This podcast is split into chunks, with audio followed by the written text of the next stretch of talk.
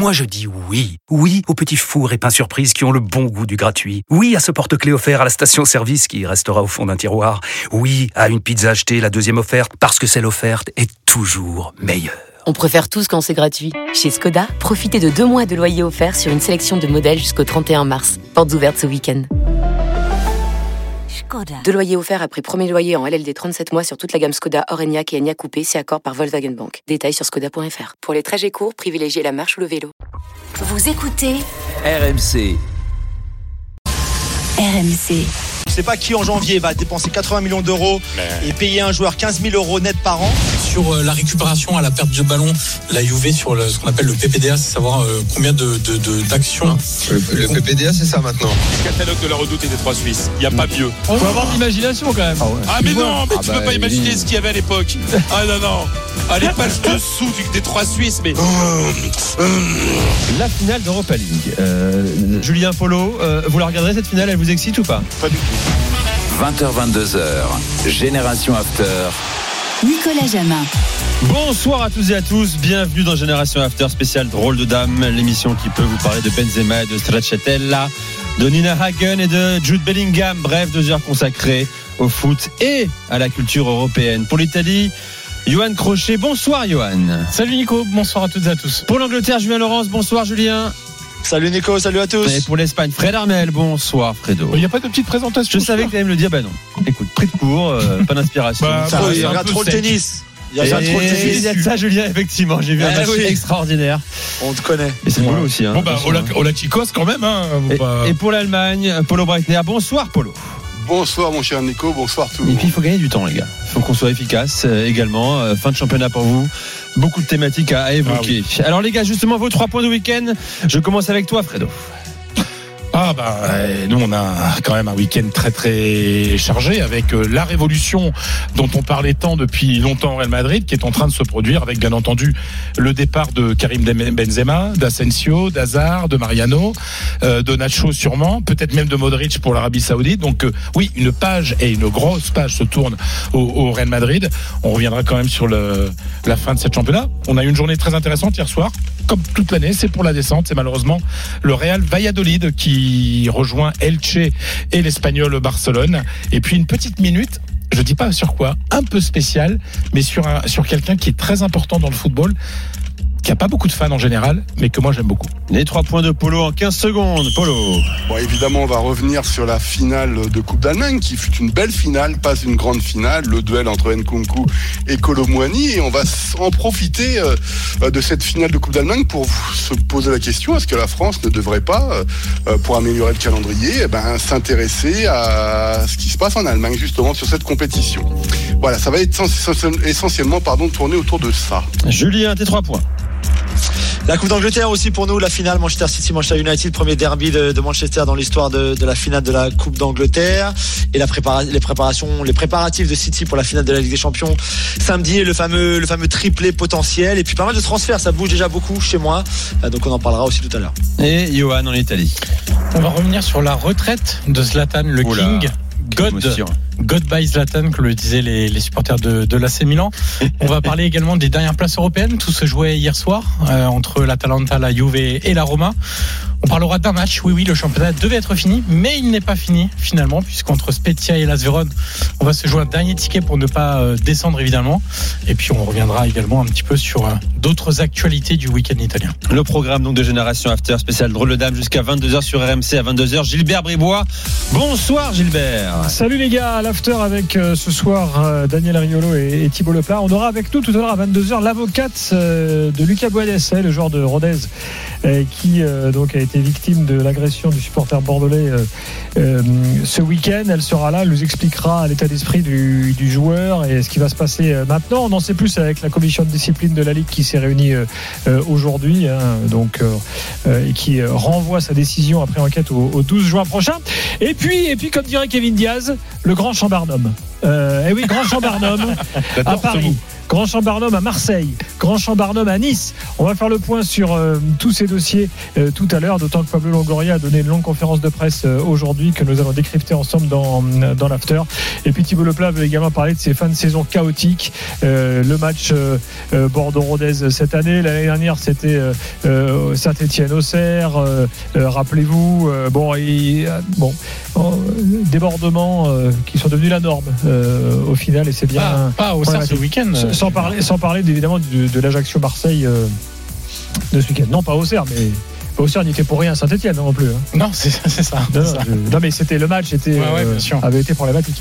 Enfin voilà, voilà le programme. Euh, et puis on prévoit encore des choses pour demain, mais je vous annonce pas tout tout de suite parce qu'on a une belle semaine. Merci Gilbert. À tout à À l'heure tout à à 22h pour l'after, comme tous les soirs jusqu'à minuit. Vous pouvez nous appeler au 32-16. À 20h45, le quart d'heure des auditeurs face aux drôles de dames. Vos questions, tout ce que nous ne n'évoquerons pas ensemble. Vous pouvez le faire à partir de 20h45. Posez vos questions à Fred Armel, Evan Crochet, Paul Breitner et Julien Laurent. C'est parti pour les drôles de dames. 647 matchs, 354 buts, 118 passes décisives, 5 Ligues des Champions, 4 Ligas de Coupe du Roi. Tout ça en 14 saisons. Karim Benzema a donc tiré sa révérence hier soir sur le but, euh, Fredo. Mais des adieux assez discrets, presque froids, j'ai envie de dire. J'étais un peu étonné hein, en regardant les images, a posteriori d'ailleurs. Moi, moi qui ai vécu, passé? moi qui ai vécu les adieux de Zidane en 2006. On a, on retrouve plus les bandes malheureusement où j'ai cassé ma voix en direct. Ça m'est arrivé qu'une fois de casser ma voix en direct, où j'ai pleuré, où dans le stade tout le monde pleurait. Enfin, c'était un moment incroyable. Là, en fait, euh, les, circonstances ont fait que Benzema n'a peut-être pas eu les adieux que son statut de légende du Real euh, mérite. Bah, C'est-à-dire qu'à partir du moment où le communiqué du Real est tombé à midi moins une et que le match avait lieu à 18h30, c'était difficile pour les supporters, pour tout le monde de se retourner. Je pense que les gens n'étaient pas préparés en fait au départ de Benzema. C'est-à-dire que comme lui-même deux jours avant euh, dit dans, lors- lorsqu'il reçoit le, le Marca Leyenda, c'est une sorte de trophée euh, euh, du journal Marca, un grand grand journal de, de sport madrilène et espagnol en général. et il dit la réalité n'est pas Internet quoi. Donc en fait il balaye d'une main ce que on avait dit ici, c'est que le, Qatar avait, pardon, l'Arabie Saoudite avait offert beaucoup d'argent quoi. Voilà donc donc à ce moment-là les supporters du Real Madrid étaient et même pas mal de gens au sein du club étaient persuadés que qu'il partirait mais dans un an. Parce qu'en fait ce qu'on a appris là euh, c'est que dans dans sa dans, dans dans la clause de son contrat qu'il avait prolongé il y a un an, il y avait une clause ballon d'or. S'il gagne le ballon d'or, il y a automatiquement une prolongation, quel que soit le nombre de matchs joués, même si voilà, c'était une sorte de cadeau du, du Real Madrid. Donc en fait, il, était lié au Real jusqu'en 2000, euh, 2024. Euh, c'est dommage, en fait, il y a eu alors ou Karim euh, a hésité, ou Karim n'a pas dit la vérité, ou peut-être les deux. Après sa déclaration à Marca, euh, moi mes contacts en Arabie Saoudite euh, m'avaient confirmé euh, l'offre monumentale, c'est-à-dire qu'a priori c'est 200 millions Par par an net d'impôts pour deux, euh, non 100 millions par an, c'est un contrat de deux ans à 100 millions, donc c'est un chèque de 200 millions.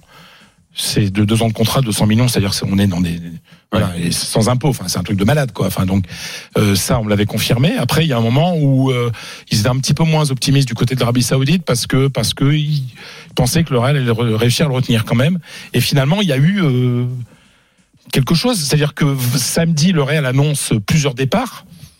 Euh, Hazard, Mariano, Asensio, euh, euh, voilà, et, euh, et n'attend que le dimanche juste avant le match pour annoncer. C'est que il y a eu des négociations de, de, de dernière minute. Oui, mais enfin.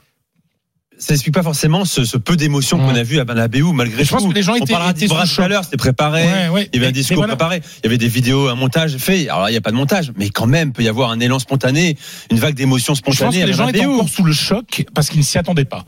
D'accord. Je pense que ce qui s'est passé, c'est ça.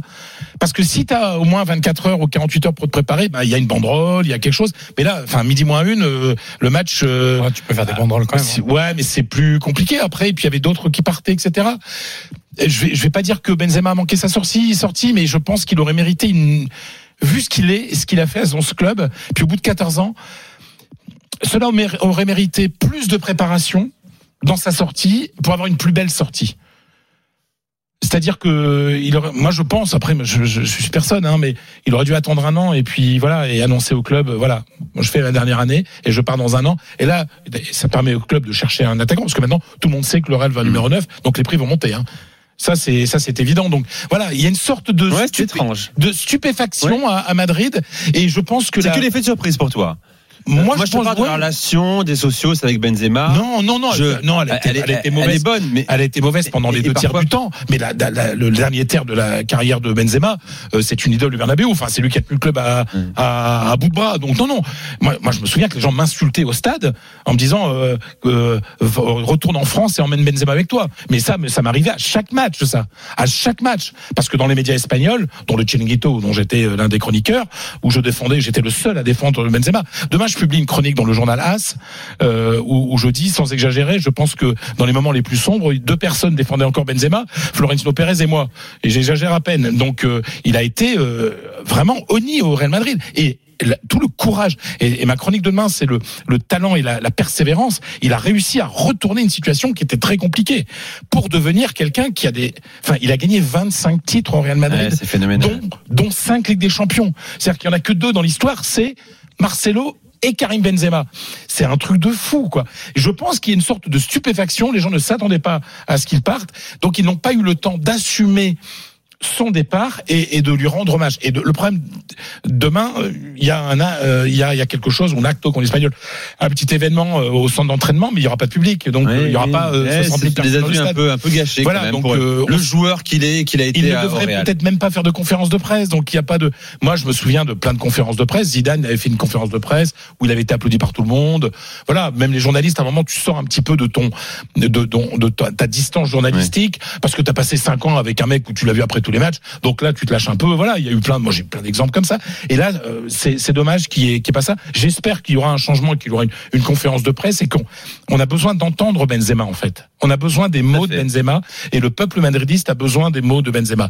Mais euh, cette relative ce, ce manque de Cette tiédeur. cette ouais. tiédeur, voilà, cette tiédeur dans ses adieux ne doit pas occulter le truc de dingue qu'il a fait. C'est-à-dire que Benzema, il a eu plein de propositions tout au long de sa carrière au Real Madrid pour partir. Il, je veux dire, ça, je l'ai souvent dit à l'after.